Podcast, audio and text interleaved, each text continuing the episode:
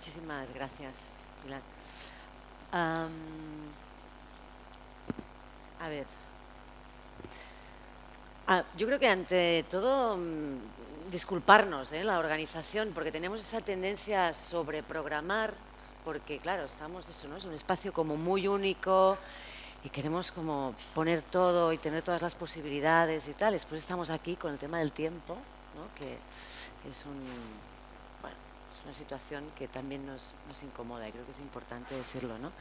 Seguimos con, bueno, muchas más preguntas y cuestiones en el aire que ya, yo creo que ya nos están desbordando la situación, pero vamos a seguir con, con ahora con Norma, hacemos un zoom out, digamos, ya, y nos vamos a la, a la internacionalidad.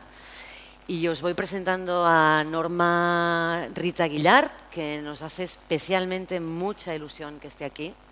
Estamos muy contentas.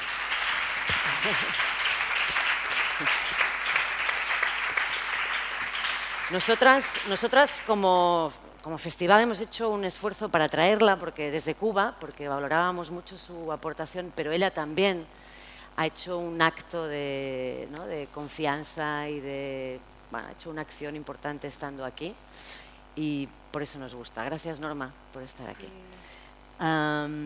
os presento a Norma. Norma Rita Aguilar Limonta es psicóloga social, afrofeminista, comunicadora y asesora de la Sociedad Cubana de Psicología.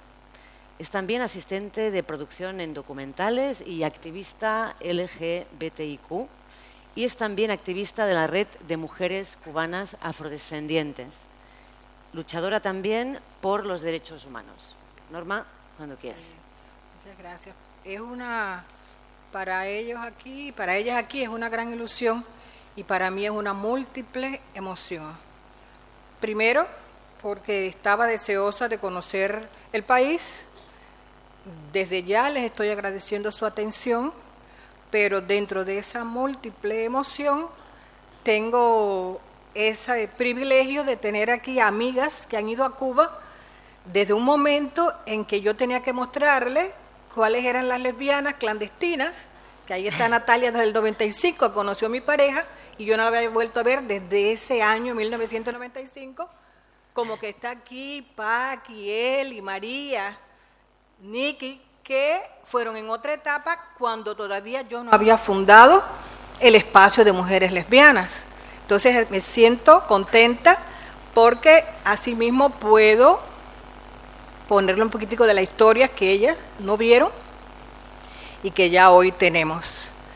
Eh, el tema que les traigo eh, va muy en relación con toda la historia que aquí se ha, estado hablando, sobre todo de la inclusión y si hay algo que también quiero agradecerles, y agradecerle a la Voz Mesón, agradecerle a esa Francesca, este espacio que ha dado esta posibilidad de que el tema de mujeres lesbianas afrodescendientes entre como parte de esa inclusión, porque si bien es cierto que hablamos de eh, discriminación y tenemos de común de que somos mujeres, de común de que somos lesbianas, pero a eso nosotros le agregamos de común de que somos negras, de común que a veces no siempre tenemos los recursos económicos tan a la mano, y si a eso también le agregamos que somos sordas, se podrán imaginar cuánta diferencia en construcción de una identidad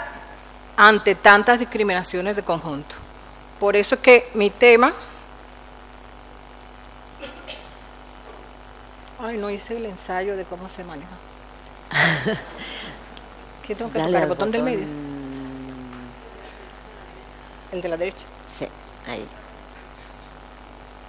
Bueno, aquí eh, para nosotros poder hablar de este tema, eh, ustedes han buscado sus referentes y nosotras también buscamos nuestras referencias con relación a mujeres negras que han vivido diferentes momentos de esta historia. Y es por eso, ay, esto se aceleró y no se paró. ay. Sí. Eh, en la anterior yo le llamaba representación de mujeres afrodescendientes lesbianas en Cuba, inserción en un mundo globalizado. Ya podrán imaginarse. Eh, estoy allí como autora y la asistente es mi hija, que junto conmigo ha ido también en la construcción. Em, inicio con esta, que es mi gran amiga además, he tenido la suerte de conocerla, Alice Walker. Ella tiene un, un ¿será que habrá que detenerlo en el medio? Ay, gracias. Sí.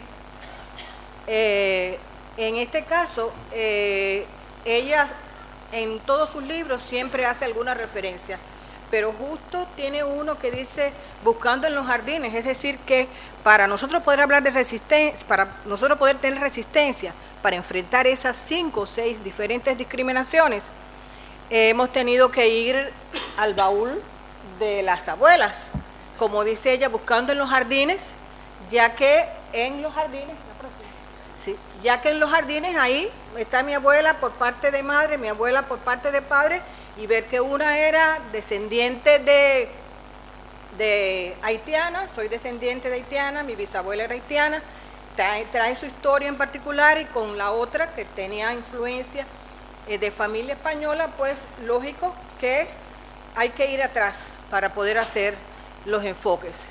Y eh, buscando ella los de su madre, me evocó que yo también fuera a buscar los de la mía. Entonces, eh, no solamente me ubico y me apoyo en las informaciones que podía obtener de una mujer lesbiana negra, como fue Alice Walker, también tenemos que Jurema, que es brasileña, nos dice que ya no solo debemos ir a las abuelas, sino un poquito más atrás y buscar las ancestras, los mitos, cómo era que a través de la historia iban actuando y qué mecanismos ellas fueron encontrando como mujeres negras para enfrentar las tantas dificultades que trajo la esclavitud y que le había traído su historia. Y es por eso que es, me gusta mucho esa frase en que ella dice, nuestros pasos vienen de lejos, referido al movimiento de mujeres negras y a las estrategias políticas contra el sexismo y el racismo, encontramos el abordaje de la necesidad de ir aún más allá de ese jardín de las abuelas, ir a las ancestras.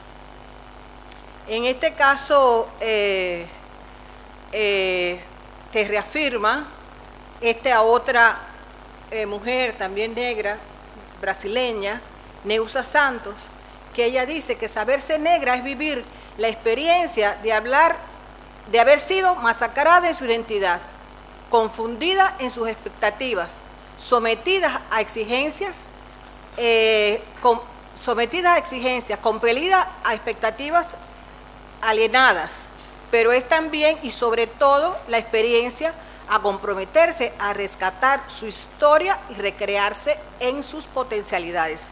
Y esta cosa también nos pasaba, que comenzábamos a abordar el tema pero se necesita tener de qué uno agarrarse para poder eh, tener esa fuerza interna que hace falta. Y es ahí donde nos pusimos un poquito como objetivo en este tema, identificar a través de tres fuentes cómo se inserta en el mundo global la representación social de las mujeres afrodescendientes lesbianas en Cuba y referir estrategia y costo para visibilizar esa resistencia. ¿Qué defensa se ha ido logrando para llegar a considerarnos como afrofeministas? Eh, este primer objetivo eh, tiene un poquito de historia y se trata que una de las tres fuentes que nosotros vamos a utilizar para la representación eh, hicieron que eh, empezáramos a ver otros espacios que también existían de mujeres afrodescendientes, de la literatura, de ir buscando en la literatura que, porque siempre vamos y encontramos, ¿y dónde está lo que ha escrito la mujer negra? Casi siempre ha sido algo oral, que hay que buscarlo, que no está tan simple en las bibliotecas, y tenemos un espacio ahora en Cuba que se llama Afrocubana, que se dedica a hacer ese levantamiento. Y es de ahí donde está este libro reciente Emergiendo del Silencio se llama, Mujeres Negras en la Historia, que está recién compilado. Ninguna de las integrantes, ni Hilda ni Daisy, son eh, lesbianas, pero a modo de inclusión, nosotros también buscamos el acercamiento y vínculo con ese espacio eh, para ir logrando conocer cuáles fueron las diferentes realidades, los dolores que se sufrieron, para ir conociendo todas esas historias, cómo fue su vida en la etapa colonial y todo eso seguir dándonos fuerza para lograr la reivindicación que nosotros estamos buscando, pero reivindicación que nos trajera como consecuencia este, el orgullo. Y coincide que eh, en Cuba se dio un movimiento, se ha dado un movimiento que pudiéramos decir que ha sido de gran apoyo para la sensibilización con relación al tema de la identidad racial y al tema de la discriminación y el reconocimiento de que existía una, de, una discriminación que en un primer momento creíamos que no, el hecho de que Cuba sea un país que tiene su proyecto, un proyecto de justicia social, donde dijimos desde el principio que todos éramos iguales, en la práctica, si estamos hablando de todos los aspectos que les he dicho, igualdad, no puede haber tan solo por un decreto, sino que hay que ir a las historias y profundizar en las diferentes eh, vidas. Y estos, estas muchachas, las crudas, que no sé si alguna de ustedes las conocen, ellas en un primer momento, eh, cuando se inició en el año 2005, el espacio de mujeres lesbianas ya constituido como algo que es en todo el país, se hablaba, eh, yo la busqué para que fueran, eh, ellas tenían su espacio clandestino, yo la busqué para que dejaran la clandestinidad y comenzaran a hacer su trabajo. Y se apoyaban fundamentalmente en los textos de sus canciones eh, y esos textos y esos mensajes que ellas enviaban, si bien en un primer momento fueron así como muy radicales, que no era de comprensión eh, tan fácil, y eso nos hizo tener a veces, hasta a mí misma, yo a veces como que no me sentía preparada como para esas partes eh, duras que ustedes verán en su mensaje que ellas referían, pero eh, en su trabajo de resistencias, ellas lograron que en estos momentos, aunque ya no viven en Cuba, van a Cuba con frecuencia y sus canciones han ganado hasta discos de, de Cuba Discos y premiaciones. Es decir, que ha servido como una especie de educación y por eso que eh, le, le damos este eh, queremos dar este reconocimiento a estas cubanas eh, afrodescendientes, lesbianas, que fueron siempre muy abiertas desde su primer momento, teniendo en sus textos toda una serie de eh, caminos que rompían con lo patriarcal. Esos mensajes fueron aportando esa construcción que muchas personas necesitábamos, mostrando exactamente eso que buscamos, la resistencia a través de las canciones. Ellas decían no ser objeto de valorización, eres bella siendo tú, ébano en flor, inteligente es tu virtud. Y ponía a nos ponía a reflexionar. Soy esta pasa mía, soy religión, soy orgullo de mi bemba, negra, cruda, es decir, que tanto desde la estética, desde la belleza, iban haciendo rompimiento eh, nuestra lucha es colectiva, somos más que un movimiento. Ellas, yo me imagino que no tendrían idea de cuánto iban a ir calando a través de los años con relación a sus canciones y a sus mensajes. Ellas decían también, aquí estamos, quizás en soledad nos estamos gastando, porque comenzaron así en un principio y nuestras palabras se van volando o quizás en algunos y otras memorias van quedando, que es lo que también estoy buscando, que en algunas de las memorias de ustedes queden y que en un momento de esto, cuando yo vuelva, si tengo la oportunidad, cada una traiga una amiga lesbiana afrodescendiente y entonces, y alguna que otra actitud han ido marcando y aquí estamos ellas respirando a pesar de toda la... Eh, las mujeres resistiendo llegan a ser las crudas y a cambiarte la vida. Ellas es su lema como cosa básica. Y esta es son fotografías recientes que ellas han vuelto a Cuba, a espacios diferentes y a seguir haciendo, eh, eh, mostrando. Fue una batalla de resistencia la que tuvieron que librar, ya no solo por la incomprensión de su ser mujer en el género del rap, sino también por enfrentarse al machismo y al patriarcado que esa lírica traía como historia. Además, junto a su frescura de llevar un tema diferente de abordar del ser mujer, donde se le suma además ser lesbianas, afrodescendientes, que triplica aún su batalla. Encontrar cómo penetrar el colonialismo mental es una de sus tareas que ellas no la han perdido hasta hoy. Al abordar, al valorar la historia de sus mensajes, se evidencia ese rompimiento y la resistencia típica de las mujeres afrodescendientes. Sus temas tocan enseñanzas que muestran un sin miedo, que hacen un discurso directo, ese discurso directo que ellas hacían, a veces era el que nos marcaba, realmente ellas tenían que ser consecuentes con su nombre, ellas se llaman crudas, y decían las cosas hacia el directo. Y para aquel oído que no estaba preparado, en un primer momento, que decirles el rechazo que también tuvieron que vivir. Pero así siguen convocando, siguen creciendo, eh, tocan en sus temas lo psicológico, lo emocional, y han ido calando en las realidades. Y suele ser frecuente al cantar para cultivar ese orgullo racial. Es decir, nosotros en Cuba teníamos esa dificultad, o la tenemos todavía no resuelta, y es que ninguno de los medios nuestros eh, eh, ha trabajado como partimos del proyecto de que todos somos iguales, que tenemos los mismos derechos, pues un poco para qué tú vas a, coger un grupo y con ese grupo hacer trabajo. Ya ahora estamos conscientes de que es necesario que desde pequeñas edades se comiencen a hacer el trabajo de identificación racial, que los libros nuestros, que son libros históricos hechos desde las personas blancas, con las historias que traen y construyen, eh, ya están siendo cambiados.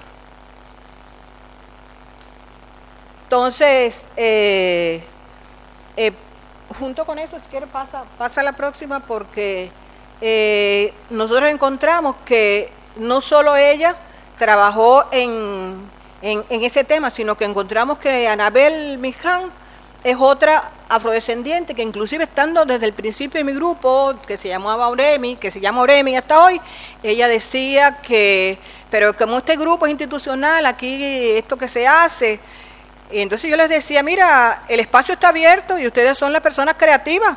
No pueden estar esperando que nosotros hagamos y digamos, si ustedes consideran que algo nuevo hay que hacer, y ahí ella comenzó, hizo un boletín que se llamaba Tu Tu Tu, eh, fue haciendo espacios eh, culturales para compartir, y eh, luego esas mismas experiencias de ese grupo, este, es, a través de esa influencia que, hemos tenido con las crudas, hemos encontrado que, ¿ve? ella inclusive sufría, como ven en esa imagen, que al ser Bush ya eh, juntas hacíamos eh, ponencias, ser negra, lesbiana, gay y queer, y esa experiencia la hicimos inclusive en un centro religioso.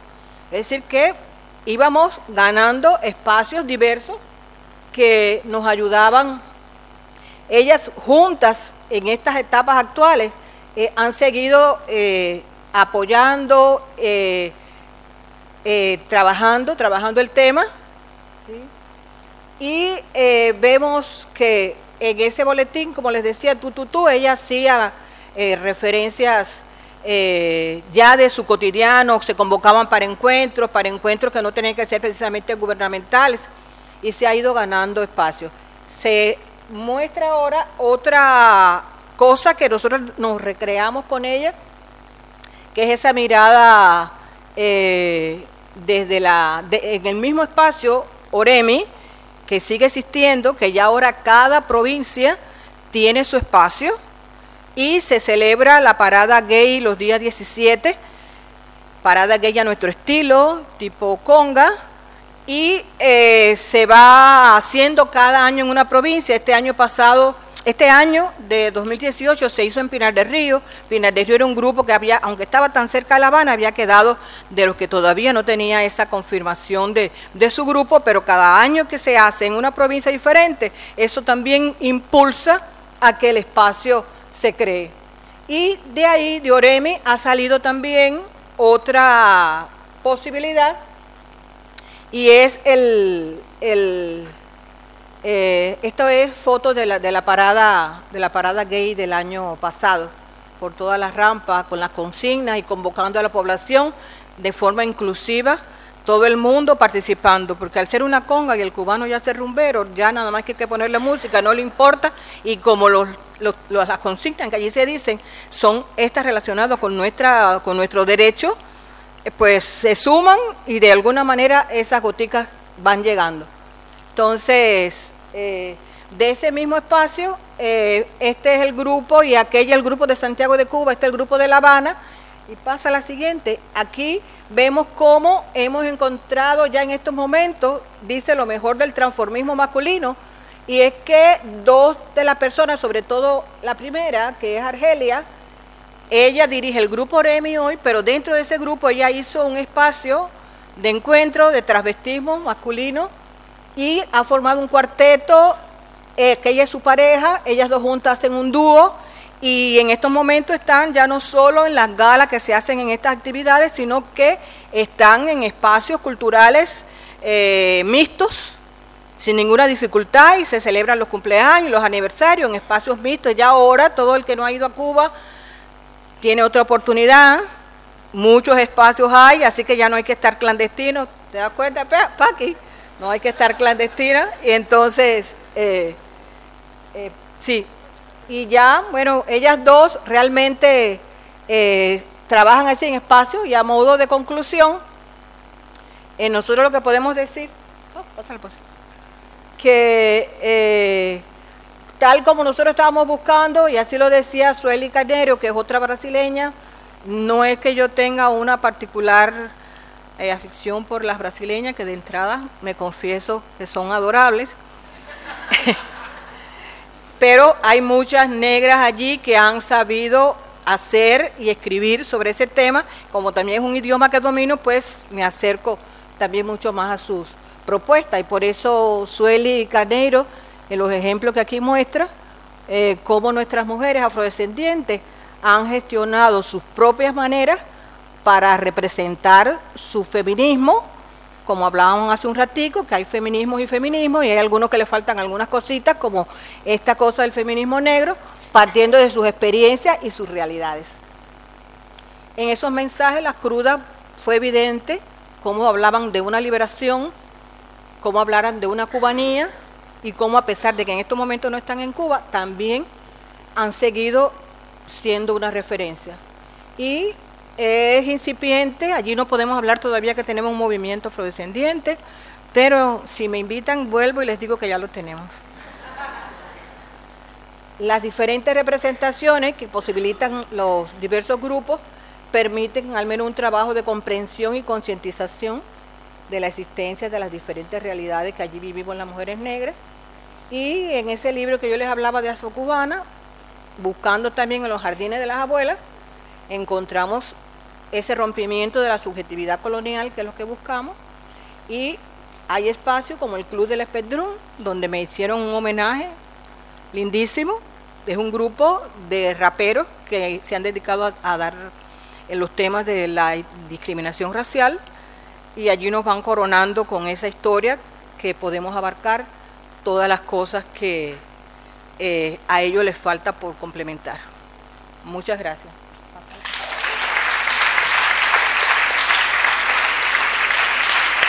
No,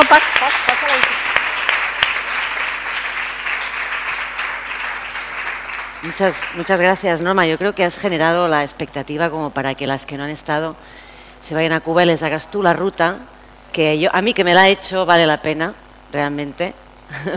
No, a mí me faltó decir que Marta fue